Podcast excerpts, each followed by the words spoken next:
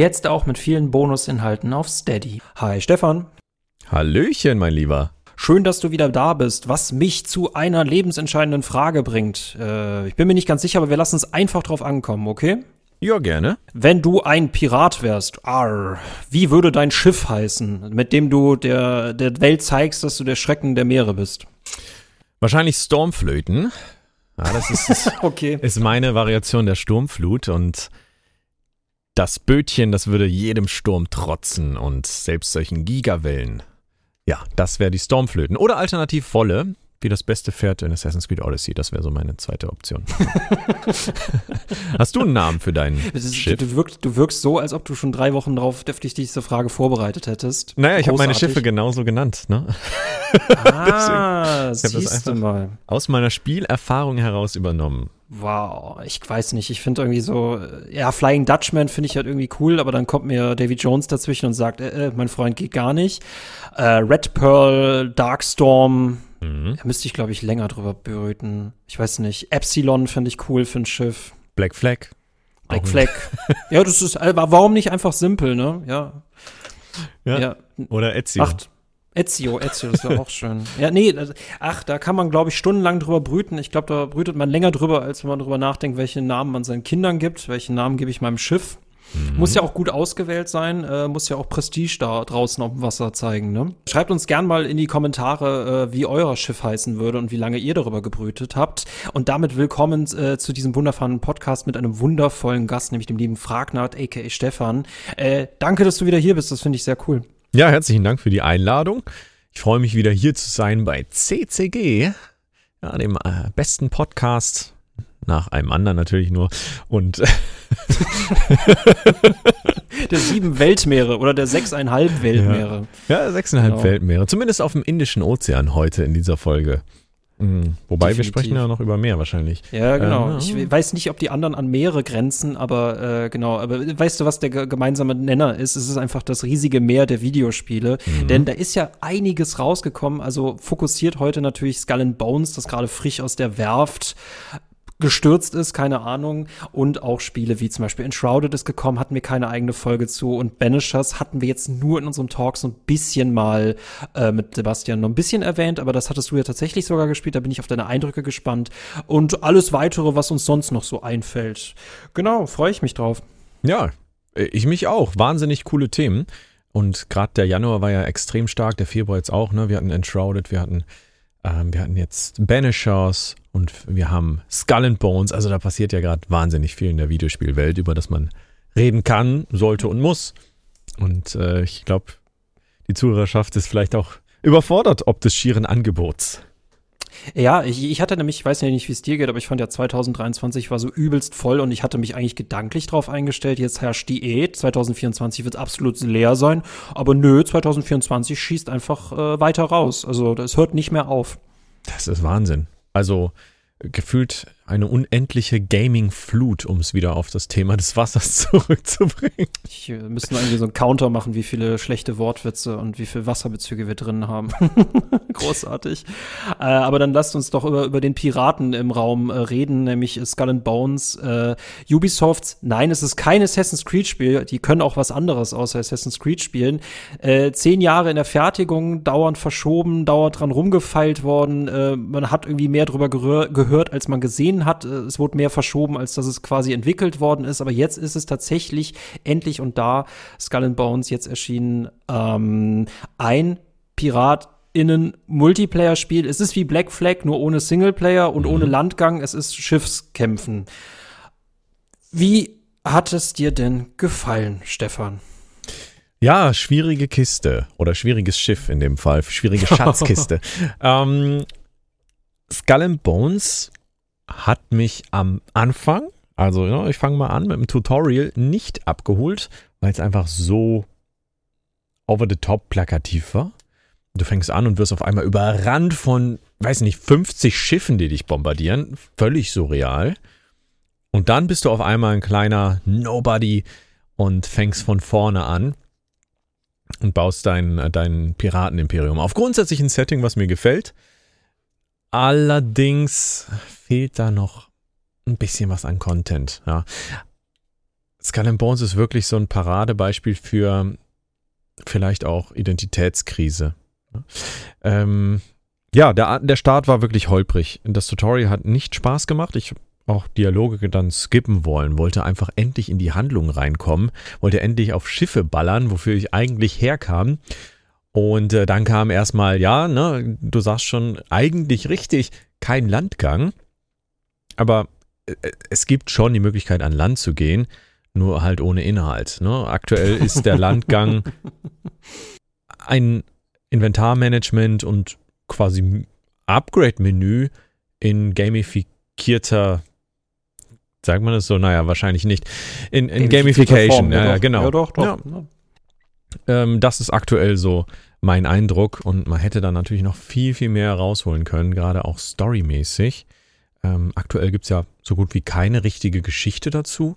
Du bist quasi ein Niemand, willst jemand werden, aber hast auch nicht so richtig eine Identität. Ne?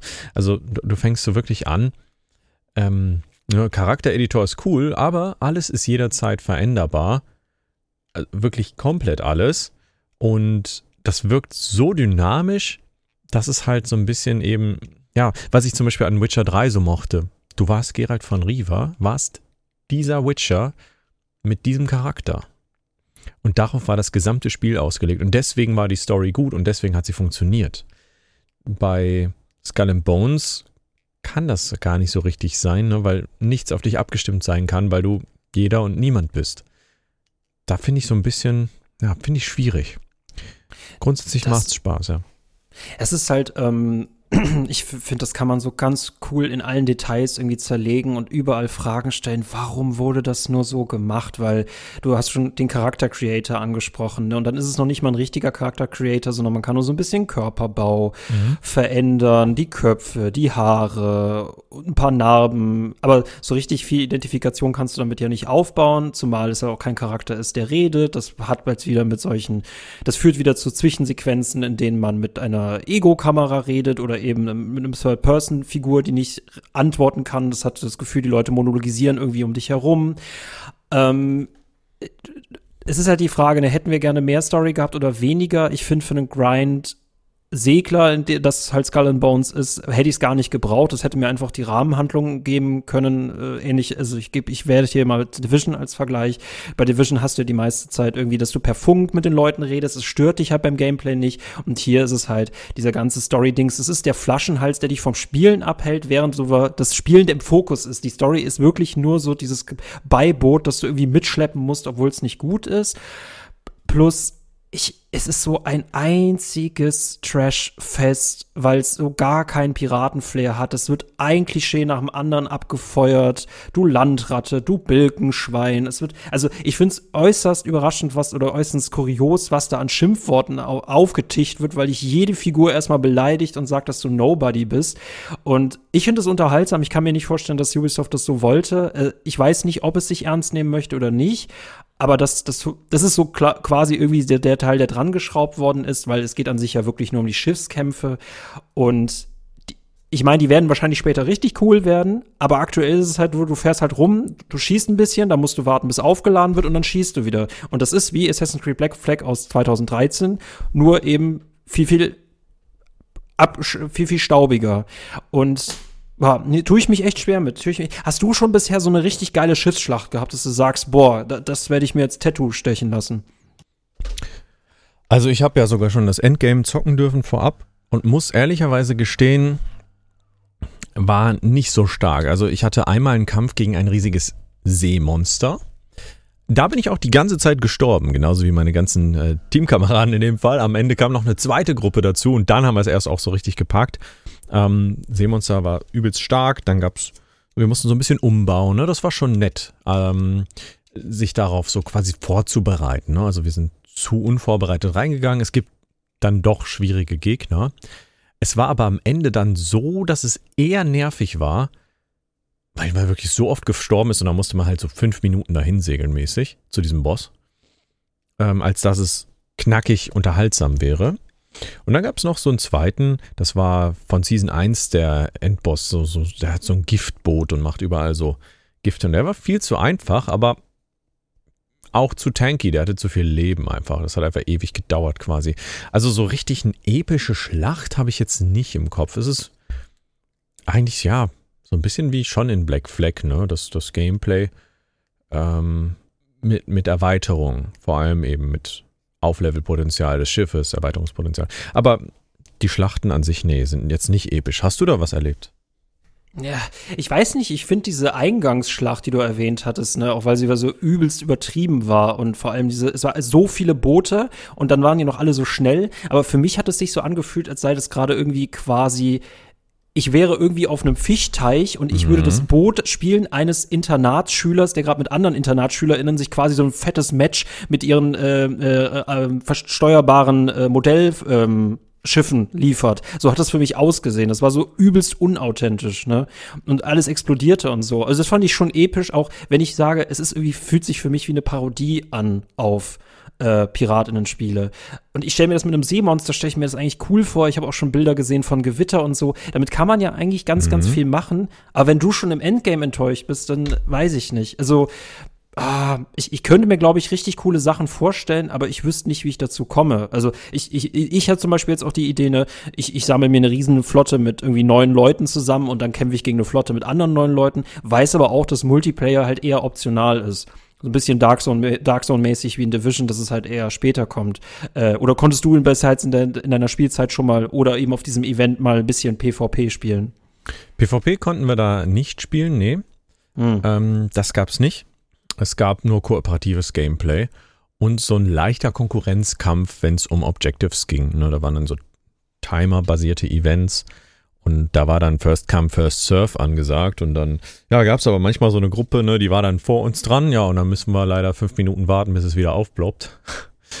Ähm, ja, sch schwierig. Sehr unpiratisch. Da würde, also mir würde ja einfallen, wenn ich in Piraten spiele, sollte ich mich ja auch so verhalten dürfen. Und das ist dann wieder so eine merkwürdige Game-Limitierung. Nein, in diesem Gebiet darfst du keinen PvP leisten. Und äh, als, als, ob wir, als ob wir Farmer auf dem Wasser wären. Ne? Das ist ja. Oh, dem, Spiel, dem spürst du irgendwie an, es hat ein Piraten-Setting, aber es hat irgendwie nicht, dass du das wirklich authentisch ausleben könntest. Es ist irgendwie total strange. Ja, ist also weirdes ist, Game. Es ist eigentlich ein aktuell weiß ich nicht. Es ist ein Grind Game. Es mhm. ist ein mhm. ich, ich baller Schiffe und Türme weg Game. Aber ja, das Ziel fehlt auch einfach. Das, das, diese Meta-Ebene. Meta-Progression ja. maybe auch. Ne? Es gibt zwar, klar, kleine Ebene Progression, das Schiff wird besser, aber so dieses große Ganze, das fehlt mir aktuell noch ich habe ja Hoffnung, dass Ubisoft das vielleicht nachpatcht. Ne? Also Ghost Recon Breakpoint ist da ein sehr gutes Beispiel für, was äh, Ubisoft noch macht im Nachgang, um ein Spiel zu heilen. Nur, dass am Ende halt keiner mehr darüber geredet hat, weil das schon längst wieder out war. Das war dann so das Problem. Aber ne, mittlerweile kann man es empfehlen. Selbige Hoffnung habe ich so ein bisschen für Skull and Bones. Wobei man natürlich sagen muss, ja, nach zehn Jahren Entwicklungsdauer, wer hat da noch Lust dran zu arbeiten? Wahrscheinlich niemand. Das erstens und vor allem, wenn es jetzt zum Anfang schon enttäuscht, ist es halt super schwierig, die Leute davon zu überzeugen. Aber jetzt, ja, ja, jetzt ist es fertig. Jetzt ist es, jetzt ist es cool.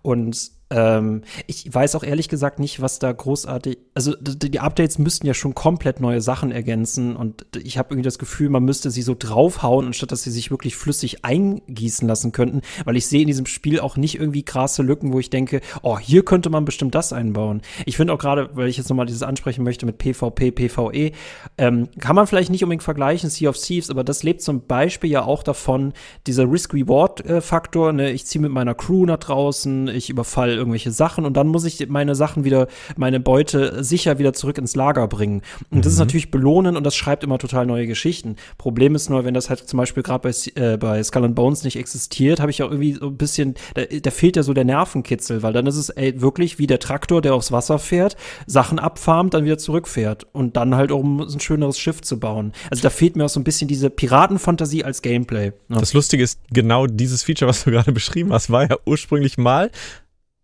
in, in diesen all diesen Jahren angekündigt für das Spiel. Also das, das war schon mal als Idee da. Nur hat man das dann irgendwie aus irgendeinem Grund nicht gemacht. Ist mir auch gar nicht klar, ne? Da gab es wirklich so diese Idee, ne? Ich, ich, ich gehe da auf den Auftrag und andere können mir alles abluchsen jederzeit wieder, ne? Und ich, ich habe jetzt den Farming-Simulator und, und grinde hier auf meinem Feld. Ja, schwierig Schwierig. Ah, so also, ärgerlich. Was haben die die zehn Jahre gemacht, frage ich mich. Die können mir nicht erzählen, mhm. dass sie die gesamte Zeit nur Flut der Karibik-Filme geguckt haben, ne? Auch unterhaltsam sicherlich. Ähm, aber es, es, gab ja auch neulich, glaube ich, wieder so einen Artikel, wo dann, ich glaube, es, ja, wo dann auch stand, ähm, teils haben die da auf, auf Arbeit gesessen und YouTube-Videos geguckt. Ja, so mäßig. Da liege ich ja gar ja. nicht so krass falsch. Also schwierig, super schwierige ja. Kiste, super viel Potenzial, super viel verschenkt. Es macht schon Spaß. Ne? Also bei all dem Kritisieren, es hat einen Loop, der schon Spaß macht. Der Ga grundsätzliche Gameplay-Loop funktioniert. Es fehlt Hat er ja halt, auch bei Black Flag getan. Ne? Genau, genau. Es fehlt ja. halt irgendwie nur so diese Meta-Progression, es fehlt so dieses große Ziel vor Augen. Ja. Auch ein Housing-System ist alles nice, aber ähm, ja, so ein bisschen, bisschen mehr. Vielleicht dann doch eine gute Story. Oder lieber keine Story, aber, aber dafür eben die Möglichkeit, ähm, viel mehr aufzusteigen oder Schiffsvariationen spannender zu kreieren. Keine Ahnung. Ist schwierig. Ich glaube, Ubisoft selbst hat da auch einfach die Lösung nicht gefunden für ihr Problem und haben jetzt einfach gesagt, wir bringen es raus. Ja, wer, werf Türen auf, rauf aufs Wasser. äh, ansonsten kommt es nie raus, ne? So mäßig. Ja, schwierige Kiste, ähm, beziehungsweise schwieriges Schiff. Das es ist, hm? das jetzt nochmal trocken in den Hafen zu bringen, wird eine große Aufgabe. Es ist halt gerade, wie gesagt, bei Service Games musst du halt vorlegen. Ne? Äh, Division hatte eine gute Hauptkampagne, dann hatten sie noch so ein bisschen Endgame dran setzen können. Das haben sie nie geschafft, das mal über Jahre aufrechtzuerhalten, weil es war einfach immer more of the same. Es war jetzt nie mal wirklich was komplett Neues. Das war großes Division-Problem. Ähm, es Problem das, was ich bei Skull and Bones sehe, äh, die Grafik ist gut, das Wasser ist cool, die Schiffe sind cool. Ähm, vor allem dieses Intro, das Intro ist irgendwie geiler als ein ganzes Tutorial. Ähm, nur was man halt wirklich für ein Prädikat oder Attribut äh, Skull and Bones anheften könnte, wäre halt leider belanglos. Ne? Also äh, wenn ich eine Pirat in Gewässer bin, möchte ich irgendwie Gefahr spüren und die ist da halt auch nicht. Und dann guckst du dir halt andere Bereiche ein. Ich, wie gesagt, ich feiere die trashigen Dialoge, ist glaube ich nicht äh, Ubisofts Intention gewesen, auch wenn ich bei manchen Animationen Animationen, wenn man jetzt beispielsweise ein Schiff baut, dann hat man wirklich so äh, als ob es irgendwie ein japanisches Game wäre, wo plötzlich Feuerwerke und man selber seinem eigenen neuen Schiff applaudiert. Auch all das wirkt irgendwie beabsichtigt, aber ich kann mir nicht vorstellen, dass das, warum ist dann plötzlich der Rest des Spiels so ernst? Und dann guckst du dir andere Bereiche ein, wie gesagt, du sagtest, es gibt Landgänge und eigentlich sind die eigentlich total un unnötig, die kann man auch weglassen. Das würde ja, dieses Spiel halt ja. viel, viel mehr beschleunigen. Plus, dann gibt es halt wieder auch diese, diese Ressourcen-Minigames, Hacken Holz, Hack Steine, ich weiß gar nicht, ob es Steine gibt, äh, brech irgendwas auf und dann kann man so noch überspringen. Und ich frage mich, wenn ihr selber eure eigenen Inhalte überspringt, warum sind sie dann drin? Also ja, da würde ich echt gerne Doku interessieren, was hat in, was ist in diesen zehn Jahren passiert? Das wäre super spannend, aber ich glaube, das wird es nicht geben zu diesem 4A-Spiel. Ähm, ja, vor allem auch das. Vor allem auch das, ne? Also, das ist ja nicht mehr, es ist alles passiert, ne? Und äh, Hochmut äh, kommt auch noch mit rein. Ah, nee, es ist, also, wir hatten schon mal in einem anderen Talk-Call darüber gesprochen und einem Talk gesprochen. Es, da, da, da, es ist irgendwie schockierend, weil an sich die Idee ja Potenzial hat. Also an sich mhm. war die Idee schon gut die Idee war das Gute und die Entwicklung war dasjenige, was es da nicht gepackt hat. Oder vor allem, dass man den, den SpielerInnen kein irgendwie interessantes Gameplay zugetraut hätte und dass man davon ausgeht, dass das so ausreicht. Nur wie gesagt, in Division habe ich spannende Straßen in der postapokalyptischen Welt, die sind gefährlich, die erzählen Geschichten. Und hier ist es halt auf Wasser, selbst wenn ich diese Welt ja eigentlich interessant finde, weil die auch hübsch aussieht, mit Lagunen und so. Aber irgendwie habe ich auch so nicht das Vertrauen, dass da irgendwie coole Sachen sind. Oder hast du schon mal irgendeinen coolen Schauplatz entdeckt oder so? Boah, auch das. Ähm, es ist, es ist so eine molare Masse, glaube ich. Weiß ich nicht. Ähm, es gab jetzt keinen krassen Schauplatz. Ne? Also Wettereffekte und alles ist, ist cool. Und einzelne Inseln sehen auch nett aus. Da gibt es so Pilzinsel und so. Aber es ist jetzt nicht so, dass ich sage, wow, das knallt mich jetzt hier vom Hocker. Ähm, es, so dieser Wow-Effekt bleibt tatsächlich aktuell noch aus. Ja. Und, und ja. ich nehme an, das wird auch nicht kommen. Ne? Also ich glaube, dieses Spiel existiert lediglich aufgrund des Gameplay-Loops. Das äh, ist das Einzige, was aktuell die Existenz überhaupt rechtfertigt und was, was eben Leute motiviert, die gerne grinden. Aber wenn man auf der Suche nach einem epischen Schauplatz ist mit Bedeutung und so weiter, ah, Ich glaube, da ist man bei Skull and Bones an der falschen Adresse. Da gibt es dann vielleicht Ubisoft-Titel, die das besser machen. Ähm, oder oder CD Projekt Red Titel, die das besser machen. Aber ja, ja, oder andere Titel, die das auch noch besser ja, machen. Ja. Also ja, also Titel, ja, die das besser machen, gibt es, äh, äh, gibt es, gibt es viele. Ja. Da gibt es leider sehr, sehr viele, was, weil im Endeffekt wünscht man sich ja auch nur ein geniales Game als Gamer, ne? Also macht einfach geile Games. Das ist ja immer mein Call. Das ist so Das einfach. so ist es. einfach. Macht einfach das so perfekte einfach. Spiel, das beste Spiel einfach machen. Ja. Nee, es ist natürlich unglaublich schwierig, klar.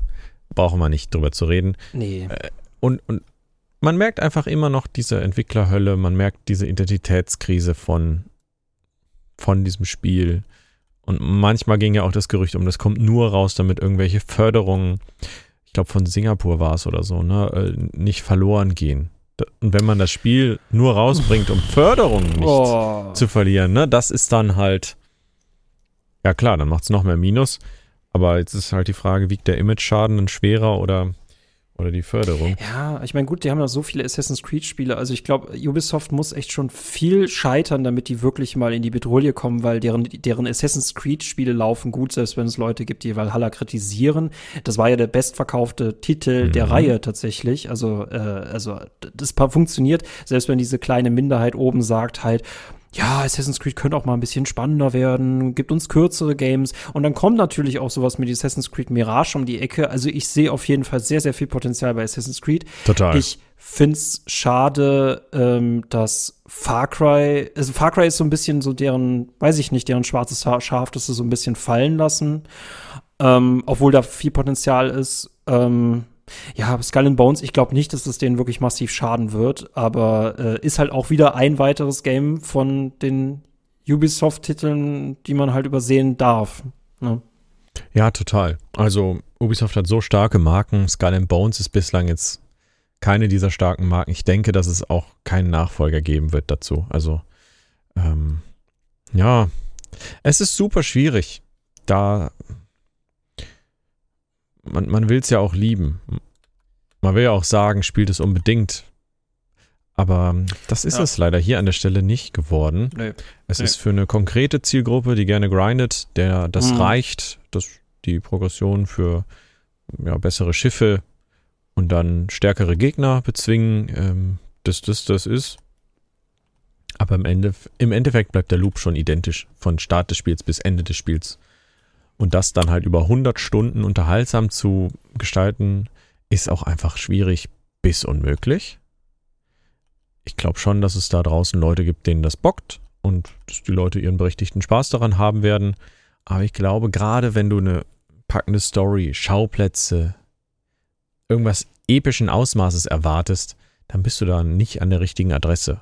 Also Skull and Nee. Bones spielst du, wenn du, wenn du repetitive Grind Loops magst. Das mag ich persönlich zum Beispiel sehr gerne. Also das passt schon, aber dann irgendwann ist halt dieser Loop auch mal erschöpft.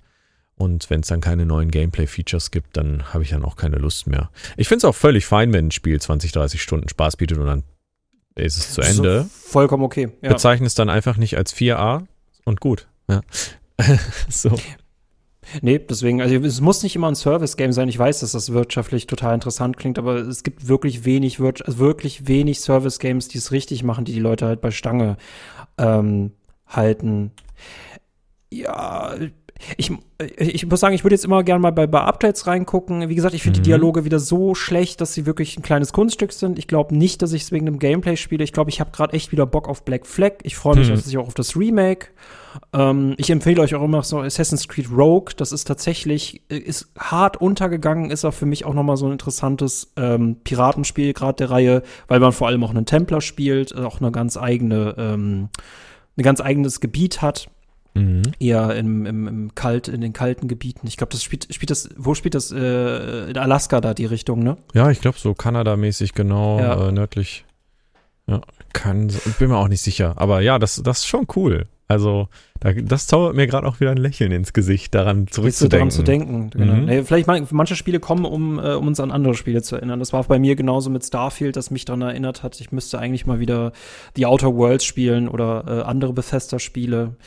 Ähm, ich bin, ich, ich, ich schaue mir das gerne an aus der Ferne. Ich habe mein Fernrohr darauf ge gerichtet, auf Skull and Bones. Ähm, und ich bin mal gespannt, ob wann ich es äh, vergessen habe. Umso mehr bin ich natürlich gespannt, was mit Assassin's Creed sind.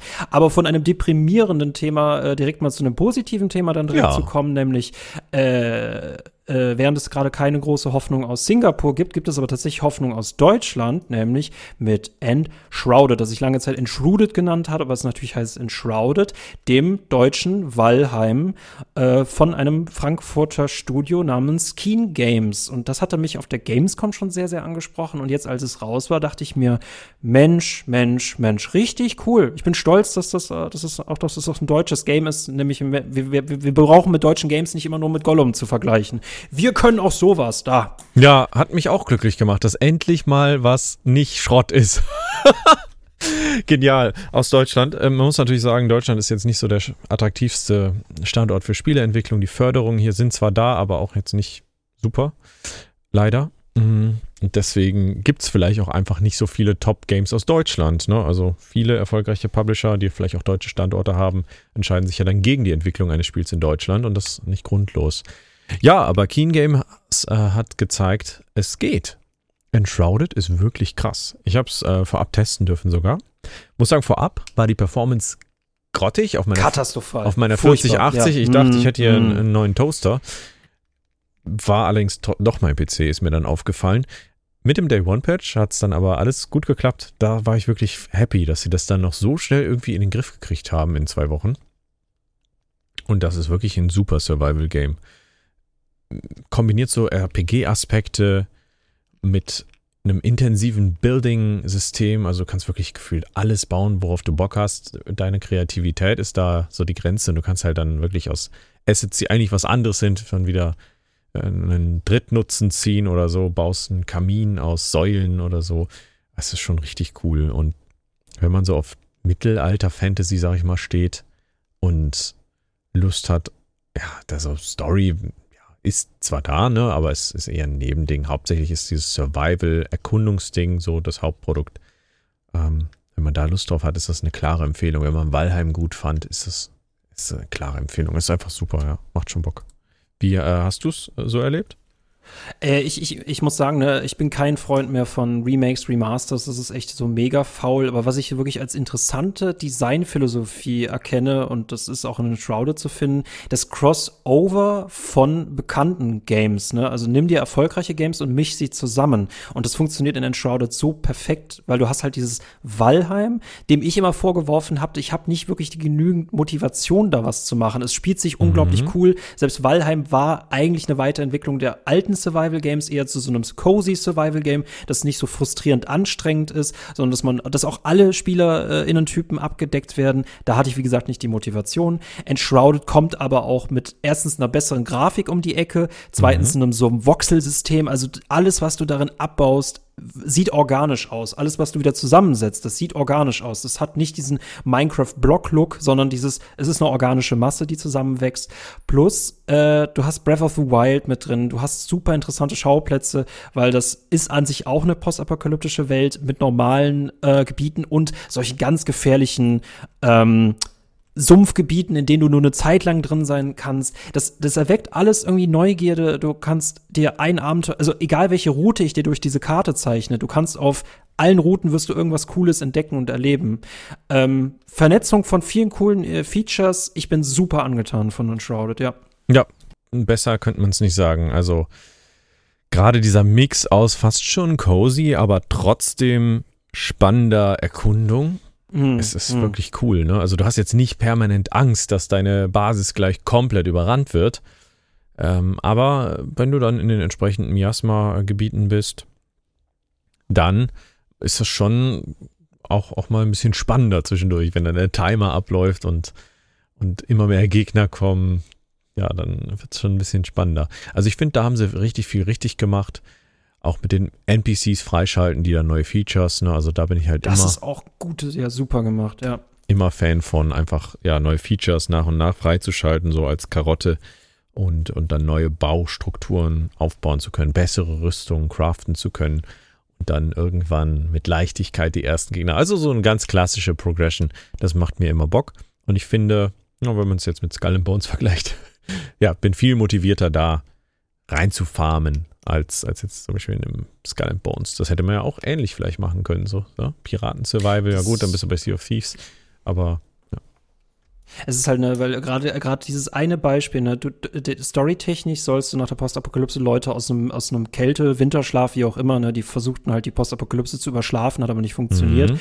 Und du, das ist halt Story wird mit Gameplay und mit deinem eigenen kreativen Bauen halt verknüpft. Also du suchst diese Leute und dann kannst du aber von den Leuten wiederum Aufträge kriegen, aber die bringen dir auch neue Baurezepte und da ist jeder Bereich mit jedem vernetzt und das ist einfach super äh, motivierend. Du hast halt mehrere Gründe, warum du das tun solltest und äh, super Vergleich das jetzt mit Skull and Bones. Wenn ich bei Skull and Bones merke, okay, es ist als Service Game angelegt und wir haben Gameplay Loop, der ist aber auch einfach nicht mal für das, was schon da ist, nicht motivierend genug. So, und jetzt habe ich bei Enshrouded, das jetzt auch noch Early Access ist und du hast noch nicht alle Biome, aber das, was ich schon gesehen habe, von da wünsche ich mir automatisch mehr. Ich sehe genau da, wo das halt weiter ansetzen kann. Noch mehr Bausachen, noch mehr äh, Gebiete, noch mehr, noch mehr Möbel, noch mehr Story, noch mehr Dungeons. Vor allem auch das, es sind einfach einfach nicht, und das ist auch wieder der Unterschied, ne? Valheim hattest du äh, prozedural generierte Welten, aber du hast eine handgezeichnete Map bei Enshrouded, auch natürlich mit festen Orten. Und jedes Gewölbe, jede Ruine hat da ihre eigene Geschichte. Es ist nicht zufällig, es ist nicht optional, es ist nicht wahllos, es ist nicht belanglos. Und ähm, ich, ich, ich habe das Gefühl, in Shrouded habe ich echt drei, drei, 34 Rollen gleichzeitig. Ich bin Erkunder, ich baue Basen, dann restauriere ich tatsächlich alte Städte, die da zerstört sind. Ne? Dann bin ich mal Koch. Also ist es, man kommt eigentlich gar nicht raus. Das Schlimme ist, dass andere Spiele erscheinen, aber wenn das nicht gerade wäre, würde ich jetzt in Shrouded spielen.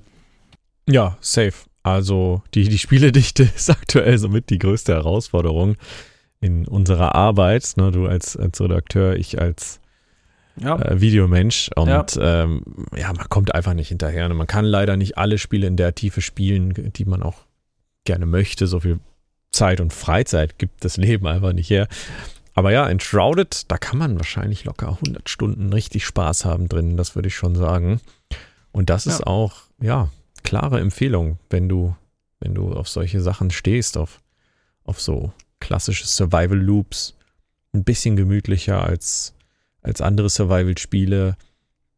Das ist schon echt klasse gemacht und auch ne, diese postapokalyptische Welt das ist schon spannend, da auch dann Story Pieces zu finden und äh, das zu lesen. Ne? Also, das haben die schon echt gut gemacht. Also, gab es selten in letzter Zeit, glaube ich, so coole Survival-Spiele. Wobei ja, eins gab es ja auch noch. Es ist, weil ich halt hier witzig finde, nochmal äh, als Kontext, nämlich tatsächlich stecken in dem Spiel äh, 10 Millionen äh, Dollar, Schrägstrich Euro von Tencent, also dem, äh, dem, dem riesigen Gaming-chinesischen äh, Unternehmen, was irgendwie erklärt, ne, wo, woher da plötzlich die, äh, die Kapazitäten kommen, weil die meisten Spiele in Deutschland entweder scheitern aus der Idee raus oder weil einfach zu wenig Geld da war. Und damit erklärt es das. Ähm, betrachte ich trotzdem als Produktion Produktion. Äh, was cool ist, was so ein cooles Aushängeschild für, äh, für, für Deutschland ist. Und selbst wenn Pal World währenddessen erschienen ist, was natürlich super ungünstig ist, wenn zwei ähnliche Survival-Spiele mhm. erscheinen. Ich finde, es hat trotzdem funktioniert. Also trotzdem hat äh, ist Enshrouded da nicht, ähm, nicht abgekackt oder so. Und da blicke ich auch mit äh, großem Interesse auf alles, was die noch ähm, ähm, ja, update-technisch bringen werden. Vor allem, das ist ein Spiel, das kann ich mir super gut als Couch-Koop auch vorstellen, weil sie schließen nicht aus, dass sie es auch für äh, Konsolen halt rausbringen werden. Wenn es dann doch nicht lokal ist, fände ich es ein bisschen schade. Das würde sich nämlich ähnlich anbieten. Aber auch das ähm, das äh, finde ich gut. Also da sehe ich auf jeden Fall viel mehr Potenzial als, als bei zum Beispiel bei Valheim, weil das hat sich dann relativ schnell erschöpft. Mhm. Ähm, klare Empfehlung auch von mir äh, für Enshrouded. Äh, hast du das eigentlich mal so im Stream mit deiner Community gespielt oder äh, irgendwelche Projekte da hingehend? Ich, ich habe es tatsächlich probiert zu streamen, aber meine Internetleitung war leider so schlecht, dass der Stream abgekackt ist die ganze Zeit und alles ah, geleckt. Ähm, ich hätte es wahnsinnig gerne ein bisschen mehr gemacht, aber aktuell ist meine Technik hier der absurde Engpass. Und deswegen kann ich das nicht machen, ja. Aber äh, krasse Info auch nochmal mit Tencent. Das war mir gar nicht bewusst, dass die da mit 10 Millionen drin sind in dem Projekt. Ja. Das wirft natürlich nochmal ein bisschen ein anderes Licht auf das Spiel, aber also krass, ja. 10 Millionen ist natürlich, ja, Spiele sind enorm teuer. Ich, also das, ja, ja, ist, das, das, ist so krass. Verbrennt Geld, verbrennt Geld. Wie teuer ja. Spieleentwicklung ist Super. und, und gerade Open schlimmer. World. Die Spiele werden immer halt teurer. Halt, ja und müssen immer mehr einspielen und immer mehr Firmen gehen vielleicht auch daran pleite.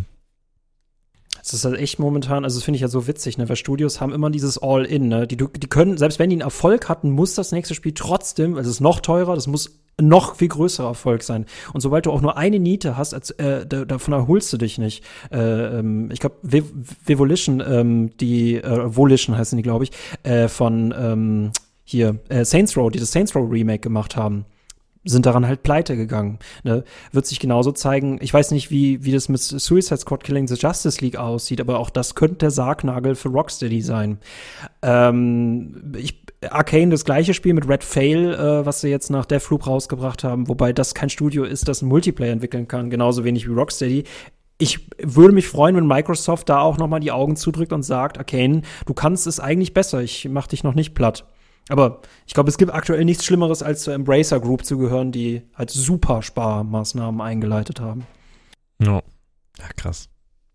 Danke, Keen Games, dass du nicht zu Embracer äh, gehörst. Wobei, da bin ich mir gerade gar nicht sicher. Irgendwie gehört alles zu Embracer Group. Das schlage ich noch mal nach. Aber ähm, ein drittes Game, äh, beziehungsweise lass uns den Stream dann gerne nachholen, sobald dann deine Internetleitung da stimmt. Dann können wir noch mal zusammen Enshrouded feiern. Ja, gerne. Das würde mich mega freuen. Und dann bauen wir, weiß ich nicht, dann bauen wir den Todesstern in Vodafone hat gesagt Ende Mai. Okay. Das fand ich auch übrigens eine krasse Ansage. Aber gut, das ist nochmal ein ganz anderes Thema. Okay, Ende Mai bauen wir den Todesstern in, in Shrouded nach, wenn die Leute schon den Millennium Falken in Valheim gebaut haben. Ja. Passt. Passt, ist so verbucht. Ähm, Passt ja auch Spiel, dann zum, hm? zum Mai, May the 4th ja. und äh, ja, stimmt. wahrscheinlich auch dem Release von Star Wars von Ubisoft. Bam, siehst du, das, wie, genau, wir können äh, Content vernetzen, während Leute Spiele vernetzen. Finde ich gut. Finde ich, finde ich, finde ich gut.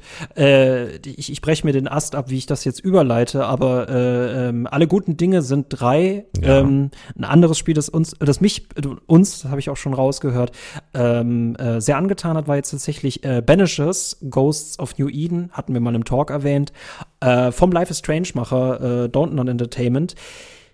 Die wissen, was sie können, und machen genau das und nichts anderes. Und das ist auch, ein gut, auch eine gute Spielphilosophie. Die können gute Story-Games machen. Punkt. Also, oder wie siehst du das?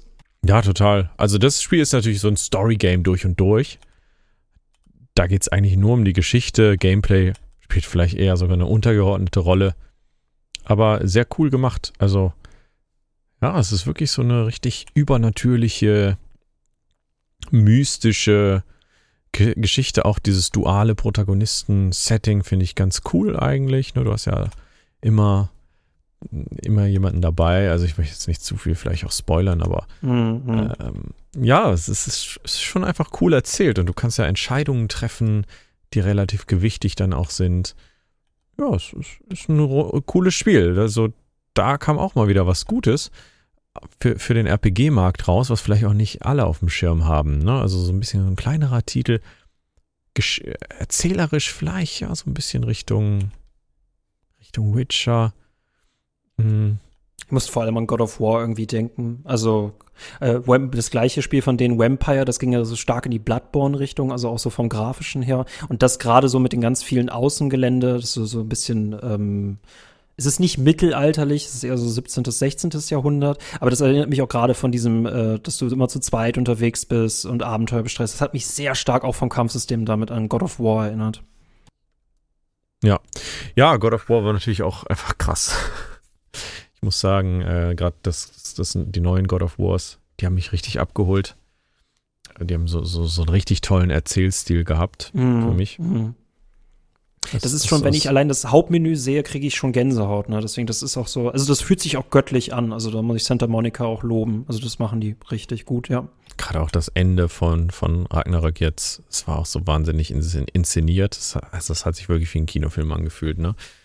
Und ja, ähnlich, aber auf kleinerer Ebene würde ich sagen, ist es bei Banishers. Ne? Das ist jetzt nicht so, dass das, würde ich sagen, bei den absoluten Top-Titeln mitspielt, aber es ist schon echt ein cooles Game, was man auf dem Schirm haben sollte und äh, was, was durchaus Spaß machen kann. Also wenn man jetzt gerade kein RPG hat, was man gerne zockt, dann würde ich sagen, ja, kann man gut ja, mal ja, in Banishers reingucken. Also da haben die schon viel richtig gemacht. Ähm, jetzt nichts neu erfunden oder so, ne? aber einfach ein, ein solides Game. Also cool. Hat das auch sehr gute Rezensionen bekommen. Das finde ich halt cool bei denen und Dot Entertainment. Die haben sich so, die sind ja wirklich nur reine Story-Spiele. Life is Strange, das war ja wirklich so ein sehr Walking Simulator Point-and-Click-Adventure-artiges Spiel, aber mit wirklich cooler Story und interessanten Entscheidungen. Das, das können die definitiv. Vampire ging dann auch, so, hat er so Gameplay aufgemacht. Du hattest sehr Bloodborne-Light-artige Kämpfe. Auch nicht zu viel, einfach nur, es ist mit drin. Und es gibt jetzt in Banisher wird diese Formel jetzt halt einfach weiter ausgebaut, indem du halt als Ghostbusters unterwegs bist, Fälle löst auch ein bisschen, ein bisschen Kampf drin hast, aber es ist wieder so drin, ohne dass es nervt. Das ist auch wieder der Bezug zu Skull and Bones. Skull and Bones hat irgendwie Story mit drin, aber macht dann damit gar nichts. Und dann denke ich mir, dann lass es doch einfach raus. Es gibt keine Liste, auf der du Dinge drin haben musst, vor allem wenn sie schlecht sind, dann lass sie doch bitte raus. Und ähm, da ist die Klinge in Banishers einfach gut ausgeglichen und du hörst allen Leuten super gerne zu. Äh, auch das ist ein Spiel, sobald endlich diese Release-Flut vorbei ist, wo ich natürlich über Release-Fluten immer freue, aber das ist auch so ein Spiel, genau genauso wie in Shrouded, da freue ich mich drauf, das weiterzuspielen. Ja. ja. Ach krass, dass äh, Vampire ja auch von denen war. Das habe ich. Ja. Wann kam das raus? 2018. Habe ich auch ja. sehr gerne gespielt damals. Krass, ja, stimmt. Ja, ergibt nur Sinn, dass ich äh, jetzt das, das aus demselben Studio auch so gut finde. War mir gar nicht so klar. Damals hatte ich aber auch noch nicht so den Blick für Studios, sage ich mal. Da habe ich das noch mehr als aus, aus Konsumentensicht, sage ich mal, gesehen. Ich, äh, ich bin bei Indie. Indie-Namen finde ich ja super schwierig. Mhm. Ähm, das merke ich vor allem immer, wenn ich mit Sebastian unsere Bibwatch-Folgen mache. Also auf Steady haben wir so ein Programm, wo wir durch unsere äh, Games-Bibliotheken durchgehen und dann hauen wir uns super viele Mini-Reviews über äh, den Tisch. Und auch da, ich kenne nicht immer alle Entwicklernamen, aber gerade bei Spielen, die mir super besonders gefallen haben, vor allem wenn ich mehrere Spiele von denen gut finde und wenn ich irgendwie eine Vision erkenne, dann äh, merke ich mir doch gerne echt die äh, die Namen. Aber ich glaube, ab wenn ich könnte 30 Namen aufzählen und danach wird super schwierig. ja. Ja, es gibt, gibt natürlich viele Studios mittlerweile und der ja. Indie-Markt, der auch, ja, ich glaube, immer noch gut wächst. Sehr, sehr cooler Markt. Der wird dann natürlich dann nach und nach überflutet, aber auch eben mit, mit so Schätzen. Wobei, ja, das würde ich jetzt auch nicht mehr als Indie dann bezeichnen. Double A, das ist so gerade so Double A. Skull and Bones ist halt so 4A, ne? Ja. Downtown ist 2A ja, so, so kommt das dann hin. Cooles Game. Also wir hatten, haben wieder viel aktuell, was zu empfehlen ist. Viel Zeitvertreib, viel Spaß, viele gute Titel. Muss man immer natürlich gucken, passt das zum, zum Geldbeutel und welcher dieser vielen Titel ist genau was für einen. Ähm, ja. Es gibt eine gute Auswahl. Ich glaube, wir haben da heute drei schöne Sachen präsentiert, unseren Senf dazu gegeben. Und äh, wenn man sich in, in eine bestimmte Spieltyp-Kategorie selbst stecken kann, dann ist man eher am Grinden oder liebt man dann das RPG oder möchte man vielleicht doch äh, Survival spielen. Da sind schon drei Sachen auf jeden Fall, die man mal zocken kann. Genau so ist es. Wir können euch zwei Sachen davon empfehlen und wenn ihr unbedingt äh, ein aktuelles Piratengame haben wollt, weil das kann man definitiv zu Skull and Bones sagen, es ist das aktuellste Piratenspiel, so wenig das auch heißen mag, äh, können wir euch auf jeden Fall Enshrouded und äh, Banishers Ghosts of New Eden, was für ein Titel, äh, können wir euch das auf jeden Fall empfehlen. Ähm, Stefan, vielen, vielen, vielen Dank, dass du dabei warst. Das hat mich mega gefreut. Komm gerne wieder. Herzlichen, herzlichen Dank, mein Lieber. Ich komme gerne wieder zu CCG, dem krassesten Podcast nach dem Nerdcast. der sechseinhalb, der sechseinhalb Weltmeere, ne? Genau. Der sechseinhalb Weltmeere und des Indischen Ozeans vor allem. ja, legendär. Vielen Dank für die Einladung und ähm, auch, auch bei dir lernt man ja immer richtig viel Detailwissen auch. Das finde ich immer so cool, da durch dein, deine lange deine lange Expertise in dem Bereich als Spiel Spielejournalist. Sehr cool. Ich hoffe immer, ich weiß nicht alles, aber ich hoffe immer, dass ich genug weiß. Aber äh, ja, es ist, Wissen ist toll. Wissen ist ein, eine Ressource, die ich gerne grinde. Ja, und bei dir ist es kein gefährliches Halbwissen, das kann man sagen. Leute, danke, dass ihr reingehört habt. Äh, wenn ihr diesen Podcast auf YouTube hört, bitte hinterlasst ein Like, einen Kommentar. Lasst uns daran teilhaben, äh, was ihr gerade spielt, worauf ihr euch gerade freut oder wie ihr auch so diesen drei Spielen steht und ob ihr auch schon reingespielt habt. Da würden wir uns auf jeden Fall für eure Meinung interessieren. Das gleiche gilt natürlich, wenn ihr diesen Podcast auf den Podcast-Apps eures Vertrauens hört. Spotify, Apple und Co. Gleiches spielen, liken, kommentieren. Und ihr wisst natürlich auch, dass wir äh, ein wunderbares Steady Payland haben, äh, wo wir ganz viele Bonusformate haben mit Minimum 5 Euro im Monat geht es los und ihr erhaltet alles. Alle Leute, die hinter der Paywall sind, schon übelst glücklich und würden sich freuen, wenn ihr auch dazu kommen würdet. In diesem Sinne, der Kuchen sei mit euch. Ciao. Ciao, Kakao.